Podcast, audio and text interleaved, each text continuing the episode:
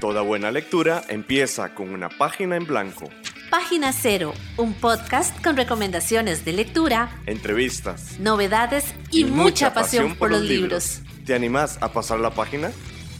Hola, soy Ángela Arias y yo detesto los ronquidos, el sonido de los ronquidos. Wow. Recuérdame cuando salgamos algún día a paseo así, dos habitaciones. Dos habitaciones. y yo soy Pame Jiménez y yo soy compradora compulsiva de libros y de mercadería de BTS. Inserten suspiro fatídico de Ángela. Es muy difícil esta situación, pero bueno. Y, te, damos la bienvenida a Página Cero. Hoy les voy a contar sobre un ensayo que quería leer desde hace mucho tiempo. Sí, mucho tiempo cuando, digamos, inició la pandemia, por ahí, como inicios, ¿qué te digo yo? Ángela, es que como, es que como siempre estamos como acompañándolo con, bueno, hoy con agüita, pero por ahí un chocolate por ahí también. Estamos muy sanas, tengo que decir. Sí. Eso suena como que nunca tomamos cosas sanas. Así es cierto. bueno, el punto. Les quiero contar sobre un libro que eh, yo había visto en los internets y que me llamó muchísimo la atención desde que leí el título. Y el libro como tal se llama Mamá desobediente y es de Esther Vivas. Es que se me enreda con vidas, pero no es vivas. Ella es socióloga, periodista, docente, mamá española. Y sí, de eso les queremos comentar hoy, así que vamos a una pequeña pausa y ya, ya, ya, ya regresamos para hablar sobre este ensayo.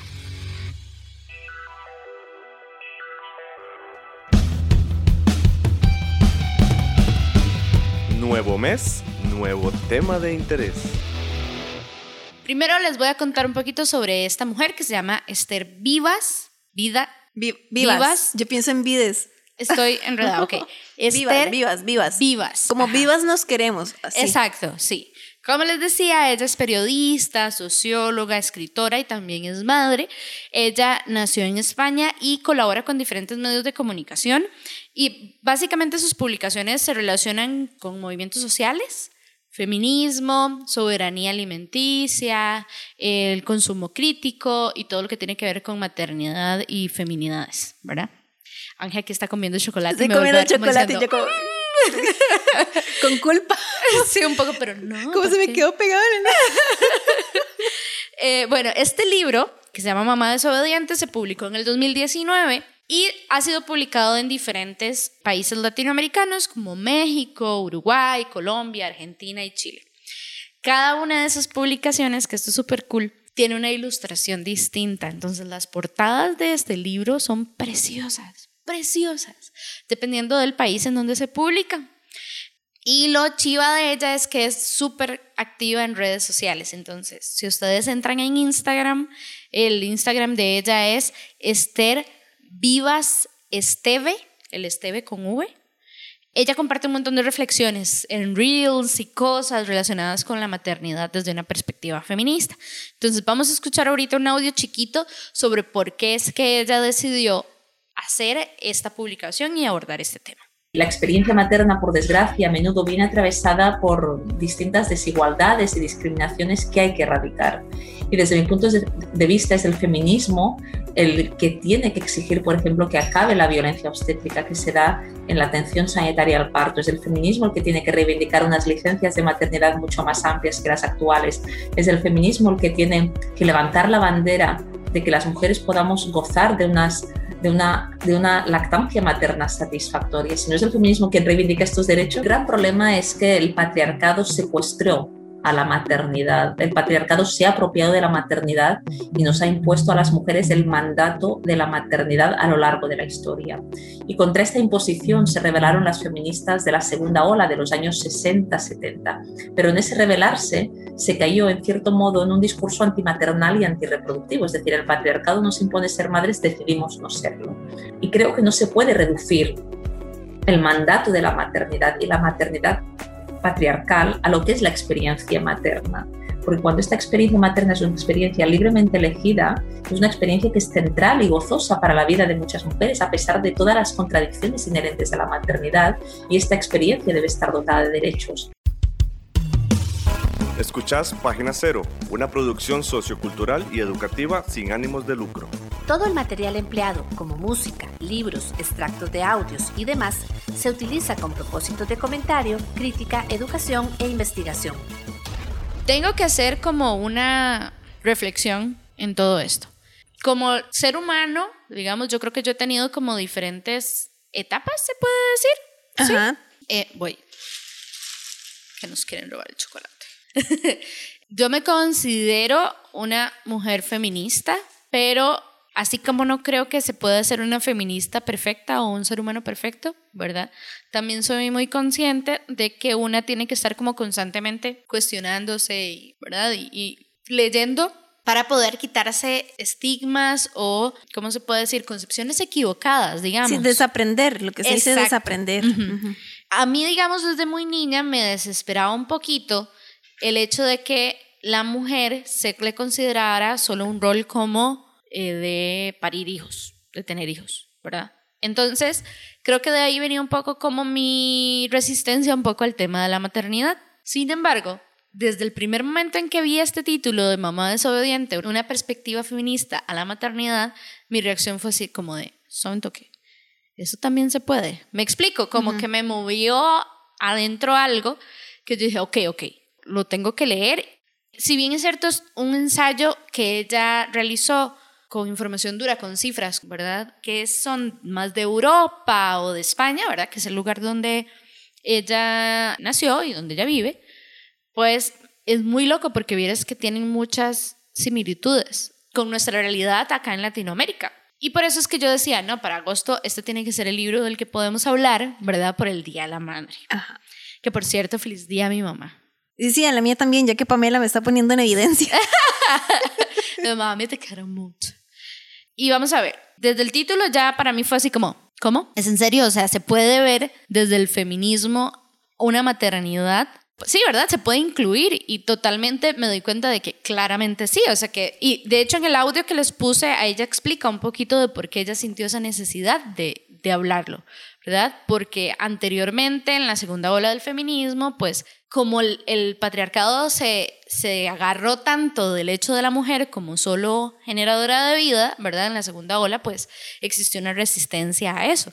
Pero al fin y al cabo, lo que ella habla y recalca muchísimo, tanto en el libro como en sus publicaciones en redes y tal, es que el feminismo tiene que protegernos a todas y que al fin y al cabo existen diferentes tipos de maternidad. Y esto me llamó muchísimo la atención porque ella habla de la lucha de las mujeres que quieren ser mamás y no pueden por un tema de salud, mamás que son van a ejercer su maternidad a partir de el hijo o hija o hije de su pareja, ¿verdad? Y habla un poco sobre la estigmatización de las madrastras, por ejemplo, que me abrió muchísimo la mente. Es decir, ella lo reivindica, la maternidad, desde esta perspectiva feminista y es muy interesante. Algo que me llamó la atención es que, digamos, para mí fue un golpe como, o no un golpe, más bien fue como algo que me permitió sentir mayor empatía por todas las mujeres, pero siempre bajo la perspectiva de que la maternidad viene desde una decisión de las mujeres y de cómo todos los caminos que pueden llevar a una mujer a decidir asumir esa maternidad deben ser respetados. Y para que esa maternidad sea feminista, por decirlo así, tiene que haber un total respeto a la decisión de la mujer. Como les digo, es súper interesante porque habla de muchos aspectos. Por ejemplo, uno que hace poquito, digamos que me hizo reflexionar mucho, una, una amiga que tiene mi misma edad acaba de tener una, una nena, una bebé. Y justo como cuando retomé el diálogo con ella, ¿verdad? Después de darle chance de todo el cambio de traer otro ser humano al mundo y, ¿verdad? De organizarse y tal, ella me decía, es que ya tengo que empezar a ver cuándo entro a trabajar. Y la autora aborda el tema sobre, digamos, que la discusión en cuanto a maternidad está tan reducida a ciertos espacios que en realidad, por ejemplo, no se habla de que el periodo que se le da por regla la cuarentena, digamos, los días, los tres meses, creo que es, de vida del nene o la nena, en realidad son insuficientes. Y cómo se le obliga a la mujer como una obligación literal de volver al mercado laboral, porque no solamente se le va a exigir como mamá, sino como profesional. Y cómo el mismo sistema capitalista genera, digamos, soluciones a esa reincorporación de la mujer al mercado laboral, por ejemplo, dando las opciones para la lactancia que sea la leche de fórmula, ¿verdad? Cuando en realidad lo ideal es que la mamá esté ahí con el, el niño o la niña, porque en realidad es un ser humano totalmente dependiente de su mamá. Y como esto genera otro montón de acciones, como por ejemplo que mujeres tengan que dejar a sus propios hijos para dedicarse al cuidado de otras mujeres que tienen la capacidad económica de poder pagar esos servicios. Que si se ve, digamos, es un privilegio y cómo es desigual para todas. Y cómo se, se le critica a la mujer el hecho de, de si no vuelve en ese periodo a su trabajo, se convierte por alguna extraña razón en un profesional no capacitado, cuando, ¿verdad? La maternidad no le quita nada de los conocimientos que tiene como profesional.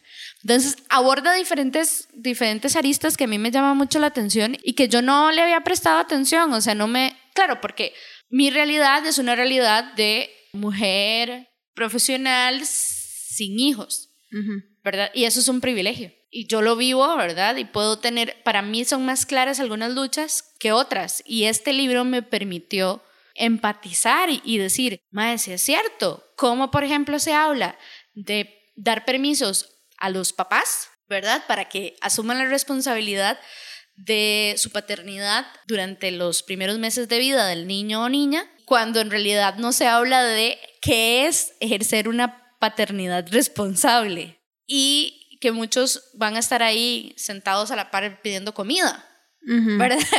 y no se hace una discusión social muchísimo más allá de eso. Y cómo ese tiempo, ese mismo tiempo que están pidiendo para hombres, para el cuido, en realidad para la mujer es insuficiente. Y yo, hasta el momento en el que ella empezó a, a decir todo esto, fue como que se me fueron aclarando las ideas y yo dije, por supuesto, sí, sí tiene sí tiene mucho sentido porque yo nunca me lo había cuestionado, ¿verdad? Entonces, de verdad que yo creo que este yo creo que es un libro que le puede servir a muchas mamás de leerlo para que no se sientan solas y no sientan que esa presión de ser muy buena mamá, muy buena profesional, además ejercer esa maternidad de la manera en la que los demás consideran que es la correcta, ¿verdad? Porque Esther habla en este libro desde la decisión de ser madre hasta la violencia obstétrica y la incursión, digamos, de las mujeres a los, al mercado laboral, la relación con sus niños, cómo alimentan a sus niños, ¿verdad?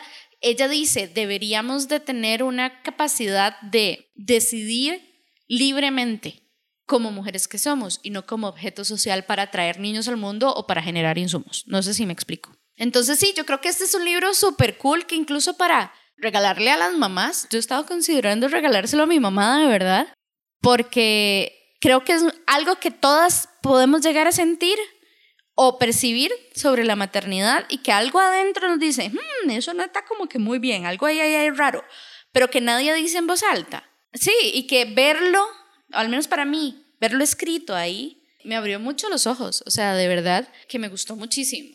Muchísimo, muchísimo. Es cortito, es un ensayo, como les digo. Lo cool es que cuando hacen alguna publicación en algún otro país, ¿verdad? Como les dije, está en México, en Argentina. Ajá.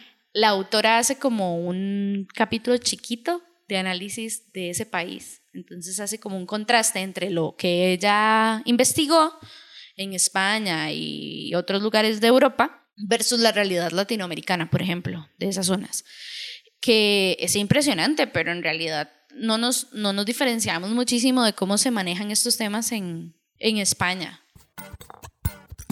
Página Cero es una producción gratuita para amantes de los libros. Pero para mantener el podcast necesitamos una ayudita. Por eso te agradecemos que escuches esta pausa publicitaria. Ya casi volvemos con más lecturas. No solo de libros vive el lector ni la lectora. Si te gusta Página Cero, por favor considera apoyarnos con tu patrocinio en Patreon. Así tendrás acceso temprano a episodios especiales del podcast y a contenido exclusivo para mecenas, Al mismo tiempo, nos ayudas a mantener este proyecto con vida. Encontrá más información en nuestro sitio web pg0.com o visitar directamente el sitio www.patreon.com barra inclinada pg0. Es hora de pasar la página cero. Entonces, sí, este es el libro que les quería comentar. Creo que me quedé corta, por eso lo llevamos 16 minutos. ¡Wow! sí, bueno, es que yo no puedo comentar mucho al respecto porque yo el libro en realidad no lo he leído. Yo escuchando a Pamela sí me pregunto, bueno, yo en este momento de mi vida, yo, Ángela Arias Molina, he decidido que no quiero tener hijos en este momento de mi vida. Hace muchos años yo decía, sí, yo quiero tener hijos. Es más, quiero que sean gemelos. Amiga. E, eso era lo que yo decía hace mucho, mucho tiempo, digamos. Yo era una adolescente, digamos. Ahora yo estoy en un momento en que digo, no quiero parir. Y si tuviera hijos sería como dentro de muchos años y además preferiría que fueran adoptados, o sea, que no salieran de mi cuerpo porque yo soy una mujer pequeñita y francamente no, no imagino que salga un ser humano de mi cuerpo. Pero imagínate, o sea, ella habla de eso, porque la sociedad cuestiona o alguien llegaría a escucharte y a cuestionarte esa decisión de que vos digas, quiero adoptar. Y existe ese, a mí me parece muy impresionante cómo todavía a nivel social cuando una mujer habla sobre lo que quiere hacer, la reacción de la gente es darte un feedback que no estás pidiendo, ¿verdad? Entonces, por ejemplo, yo sinceramente no quiero tener hijos más que por temor que por otra cosa, ¿verdad? Y temor al hecho de criar a un ser humano desde cero. O sea, es decir, ¡ah! O sea, mucha ansiedad con solo pensarlo. Y me acuerdo que la gente decía, me han dicho todo, me han dicho desde, si todo el mundo pensara lo que usted piensa sobre tener hijos, digamos, si le diera tanta mente, nadie tendría hijos. Y tal vez ella lo más inteligente. ah, no te da miedo estar sola. Te vas a quedar sola en el mundo. Cuando seas viejita, ¿quién te va a cuidar? Que esa es una razón muy egoísta para tener chiquitos, digamos. que nadie te asegura que tu hijo o tu hija va a estar, además, uno, vivo al mismo tiempo que vos, y dos, o que tengas una buena relación con ellos. Y, además como esperar tener como dar a luz a su sirviente personal en, en la adultez ya, ¿verdad? Como cuando usted sea anciano, anciana. Es complejo. No, Ajá. Vamos a ver, yo, de nuevo, ¿verdad? Cosas ahí como metiéndonos a nivel personal. Yo no quiero tener hijos con la idea de que me vayan a cuidar a mí en mi vejez, porque yo pienso ahorita, yo Ángela Arias, en este momento de mi vida, yo no voy a dejar tirados a mis papás, ¿verdad? Pero yo pienso pagarle a alguien para que cuide a mis papás. Pero y es, un tema hasta incluso de calidad de vida, tanto para la que cuida como al a la persona cuidada. Sí, claro, pero vamos a ver, mi punto es que yo amo a mis papás, pero yo no espero que a mí eh, se me obligue a cuidar de ellos en su vejez porque yo también tengo una vida y yo tengo derecho a una vida, me explico. Entonces yo no quiero tener hijos con la idea de que es para que me cuiden en mi vejez porque mis hijos van a tener también derecho a tener su propia vida, su independencia y yo no quiero de alguna manera que cuidar de mí se vaya a convertir en una responsabilidad para ellos o ellas o ellas, ¿verdad? Y por esa misma razón, yo tampoco quiero que se convierta en una responsabilidad. Es que tiene que hacerlo porque son sus papás. ¿Cómo los va a dejar botados? Yo no los voy a dejar botados. Lo que pasa es que yo me conozco como ser humano y yo no tengo la capacidad que sí tiene cierta eh, gente de limpiarles las nalguitas, de bañarlos, de darle... Yo no los voy a dejar botados, pero yo esa capacidad de cuidar a otro ser humano, yo sé que ahí yo no, no lo tengo y que por eso tampoco debería tener hijos desde pequeños. Es que ¿verdad? es... Yo creo que la parte clave y lo que me dejó, digamos, este libro muy claro es que todo debería de partir desde el respeto, ¿verdad? El respeto de la mujer que quiere o no quiere tener hijos. Y quiere tener esos hijos de la manera que esa mujer quiere asumir su maternidad, ¿verdad? Porque incluso la misma autora al inicio del libro nos habla sobre esto de que, ¡puta, qué difícil! Las mujeres tenemos que en el momento en que nuestros cuerpos son, entre grandes comillas, idóneos para tener bebés por la producción de óvulos y toda esta vaina, ¿verdad? A nivel psicológico y a nivel económico no somos capaces de mantenerles. ¿Y cómo se convierte en una lucha contra el reloj en encontrar ese equilibrio entre soy profesionalmente estable, las que tienen el privilegio de hacerlo, tengo una economía que me lo permite, ¿verdad? Y la decisión y el deseo de ser mamá. O sea, desde ahí es una decisión fuerte de tomar. Y yo, lo que digamos me, me asombró muchísimo, si ya de por sí yo con mi poco conocimiento decía, wow, ser mamá se las trae, qué cargas que son, ahora después de leer este libro y ver de cosas horribles sobre violencia obstétrica y todo esto y cómo se prioriza, digamos, el bienestar o la comodidad del médico, cómo este montón de gente toma decisiones sobre el cuerpo de la mujer solo porque sí, sin escucharle, me parece muy fuerte. Ahora que yo estaba hablando, digamos, yo sé que esto es sobre maternidad, pero estaba hablando también sobre esto de cuidar, yo cuidar a mis padres, ¿verdad? En su vejez.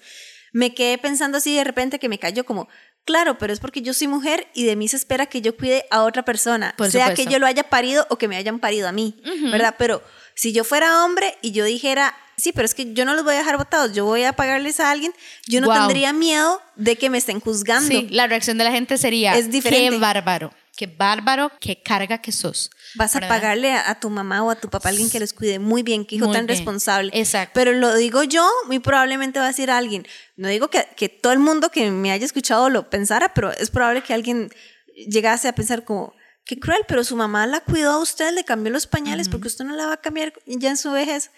Mm, me explico, o sea, y, es algo que yo también veo con esto de la maternidad, porque yo en serio no me imagino renunciando a la comodidad de vida que yo ahorita tengo, como a la, independencia más que nada por otro ser humano. En este momento yo sé que yo son, no lo haría con gusto y si yo tuviese un hijo, una hija, un hijo, sería para dedicarme a esa otra persona, ¿verdad? Exacto. Pero yo quisiera entonces hacerlo porque me nace. En este momento yo no estoy lista para darme por completo a otro ser humano y entonces lo mejor, lo responsable, lo no egoísta es yo no voy a tener hijos en este momento para cumplir nada más con la expectativa de la sociedad.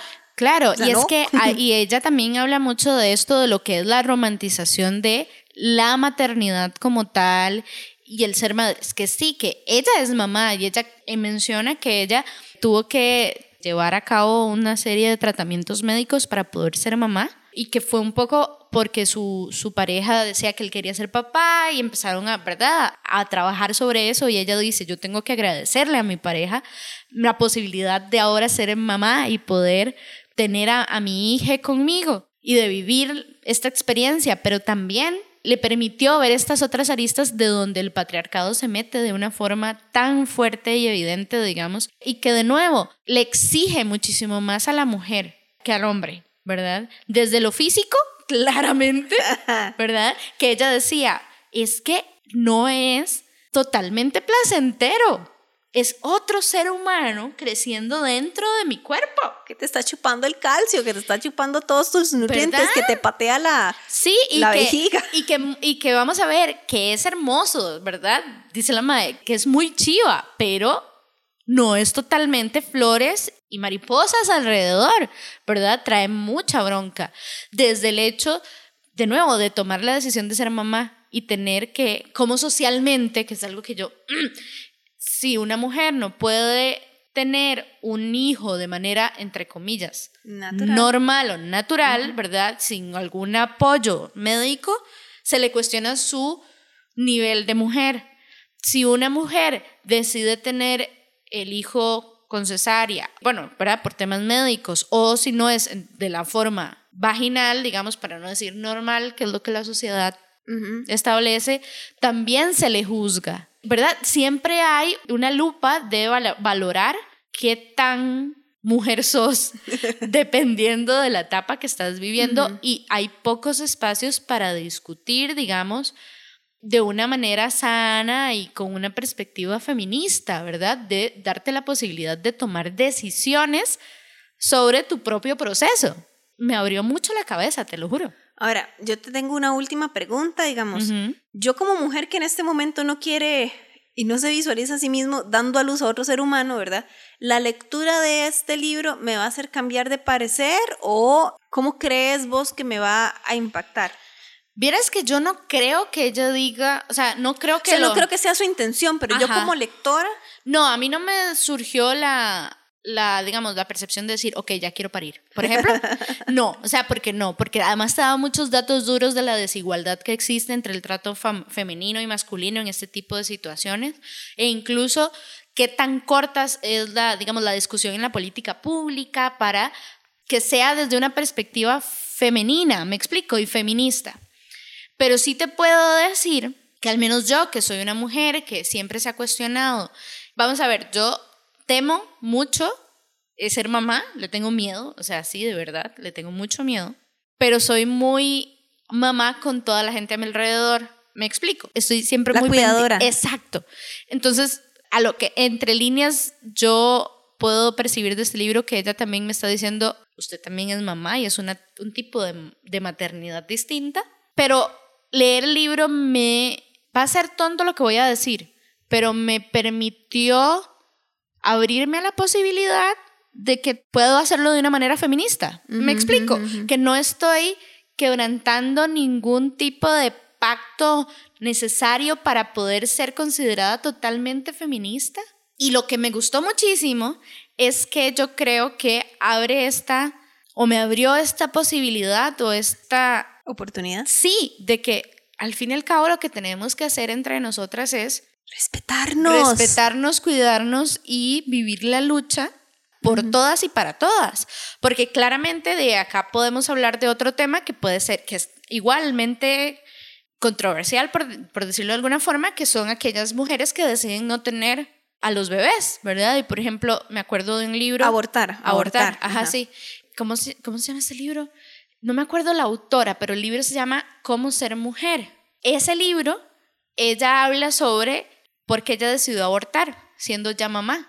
Y habla justamente de decir, es que yo, para poder sentirme feliz con mi hija y que le estoy dando todo lo que yo quiero para que esa persona sea una buena persona y tal, no lo voy a poder hacer con un segundo, porque un segundo nene o nena, porque what the ¿cómo se hace eso o qué? ¿Verdad? Y se habla muy poco de las repercusiones también a nivel psicológico, de culpabilidad y tal que manejan las mujeres que tienen una pérdida o que han abortado. Entonces, lo que yo creo que este libro lo que me abrió es como una perspectiva a que hay cupo en el movimiento para todas.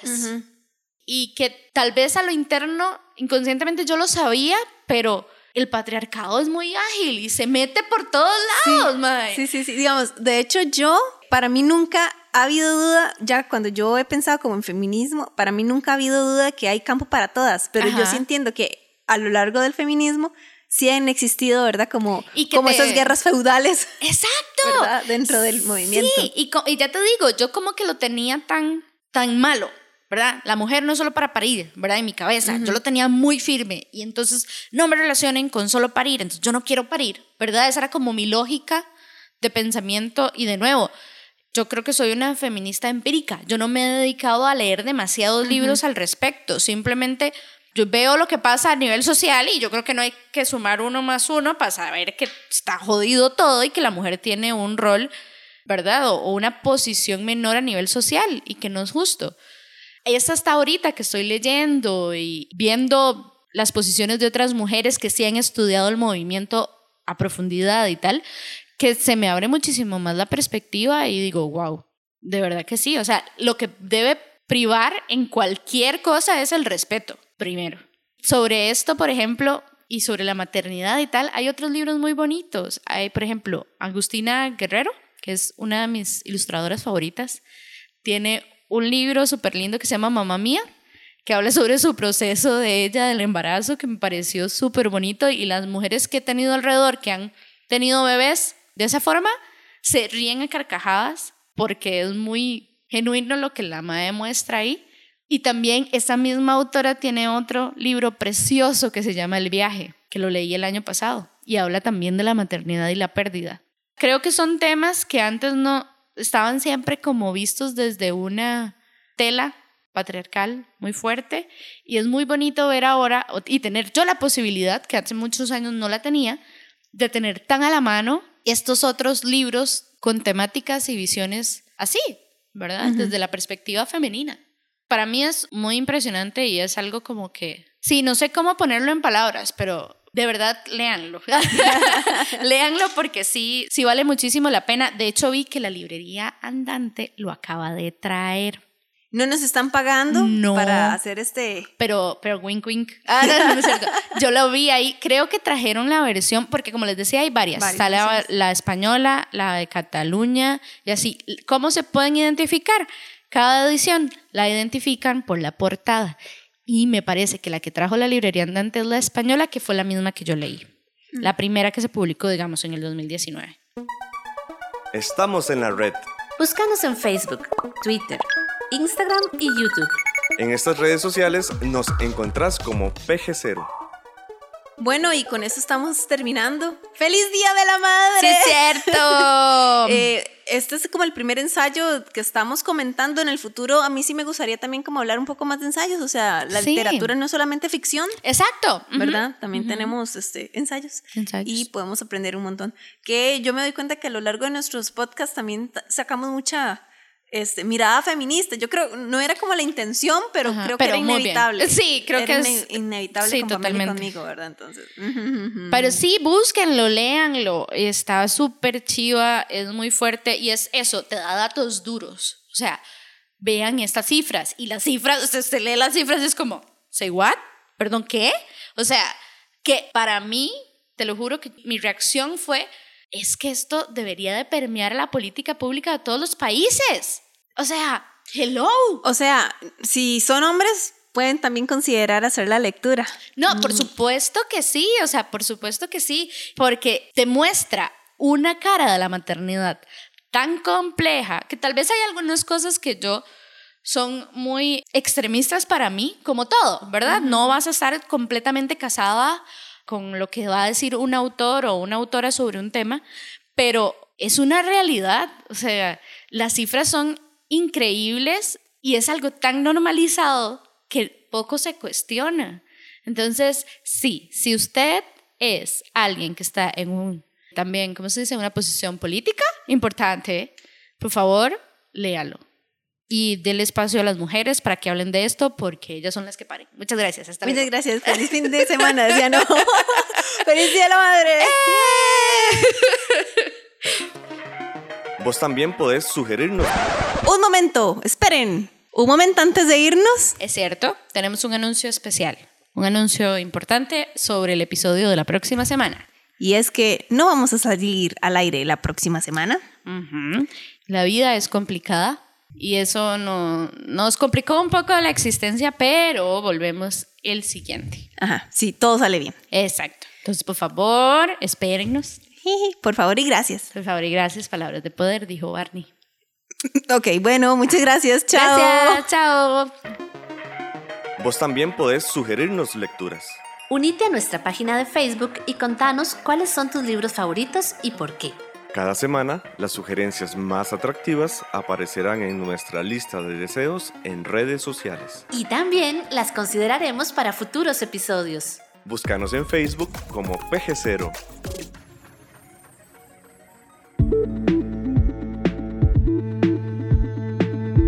Para escuchar más episodios de Página Cero, visita nuestro sitio web pg0.com. Ahí también encontrarás más recomendaciones literarias para que pases la página en blanco.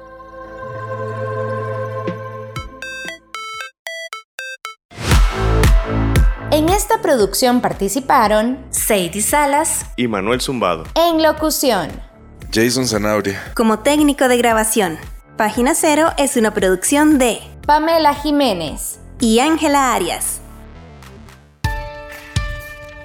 Página Cero es una producción sociocultural y educativa sin ánimos de lucro. Para más recomendaciones literarias, visita nuestro sitio web pg0.com. Para cualquier consulta o sugerencia, escribinos al correo electrónico pg0.gmail.com.